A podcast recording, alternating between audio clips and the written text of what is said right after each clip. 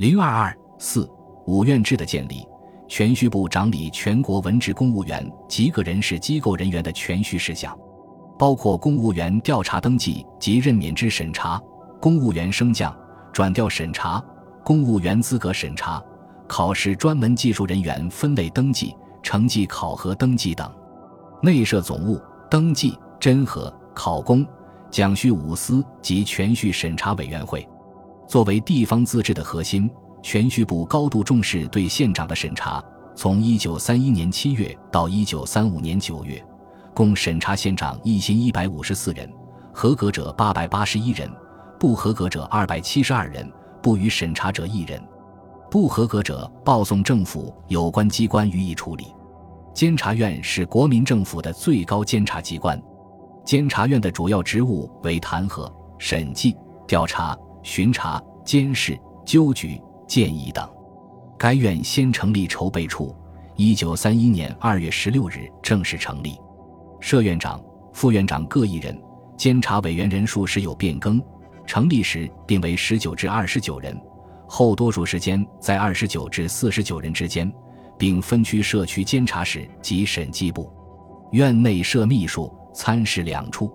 一九二九年五月，国民政府公布的《弹劾法》规定，监察委员如发觉公务人员有违法失职的事实时，可以单独提出弹劾，用书面形式把被弹劾人违法的事实详细开列，并附以证据。监察院接到弹劾案后，即派其他监察委员三人从事审查。审查的结果，经多数认为应付惩戒时，则将被弹劾人移付惩戒。但是监察院本身并无惩戒权。监察院在全国设立监察区。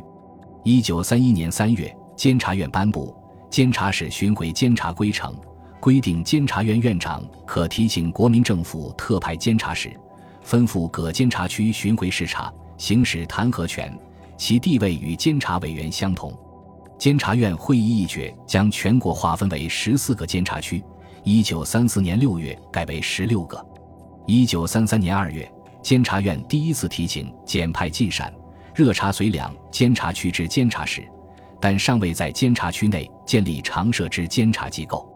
一九三五年十月，监察院公布修正监察使巡回监察规程，规定监察使于所在监察区内设监察使署，监察使署负责将监察区内各官署及公立机关设施事项、各公务员行动事项。人民疾苦及冤役事项报告监察院，督促改善。为保证监察委员行使弹劾权，一九二九年八月，国民政府公布《监察委员保障法》，与监察委员行使职权以特别保障规定：监察委员除现行范外，非经监察院许可，不得逮捕监禁。监察委员行使职权时所发之言论，对外不负责任。监察院成立后，到一九三六年六月底。共处理弹劾案件七百七十二件，被弹劾者一千三百三十七人。初期提出一些颇引人注目的弹劾案，包括弹劾江苏省主席顾祝同违法逮捕《江生日报》经理刘余生，南京市长魏道明、财政局长齐旭等伪造收据舞弊吞款；江西省府主席鲁涤平、民政厅长王尹锡违法失职；北平市长袁良滥用职权。外交部长王正廷背党逆职、丧权辱国；司法行政部长朱履和违法失职；铁道部长顾梦渔渎职等案，其中影响最大的当属1932年对行政院长汪精卫的弹劾案。1932年5月，淞沪停战协定签订后，萧佛成等监察委员以汪对于此次上海停战协定不交立法院议决、拒行签字为由，联名弹劾。此弹劾案背后包含着国民党复杂的政治生态和派系权力争斗，非单纯的违法违纪弹劾可比，但其牵涉的行政、立法、监察三院间的权力互动仍然颇具意味。最终，此弹劾案由国民党中央执行委员会以上海停战协定系中央政治会议第二十九次临时会议决议，此项决定既非媾和条约，应准外交部所拟办理。四办理完竣，再由行政院向立法院报告在案为由，决议因无庸议而退回。中央执行委员会出面否决监察委员的弹劾案，充分体现出国民党中央执行委员会及中央政治会议在训政体系中的核心地位。无论是行政院、立法院还是监察院，都更像是国民党中央权威下的执行机构。如此的五权分立和相互监督，难免流于形式。所以，萧佛成等在接到国民党中央处理报告后，认为这是在职中委自行坦臂，虽不一定切中了问题的要害，却道出了此种体制下极有可能滋生的弊端。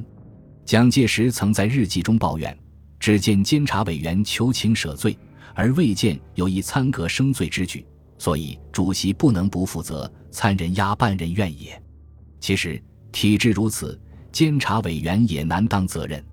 国民政府最初行使审计权机关为审计院，监察院开始筹备后，审计权归属监察院，以审计部属之。一九三一年三月九日，审计部正式成立。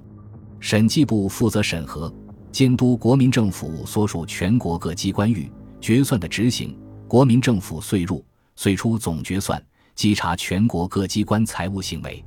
其职权的行使以审计为中心，采取合议制。审计官行使职务与法官办理审判事务的性质相似，其职务也有特殊保障。审计部行使职权的对象为全国各政府机关，并包括国营事业机关在内。为工作便利，在各省市设立审计处或审计办事处，负责处理各省市的财务审计。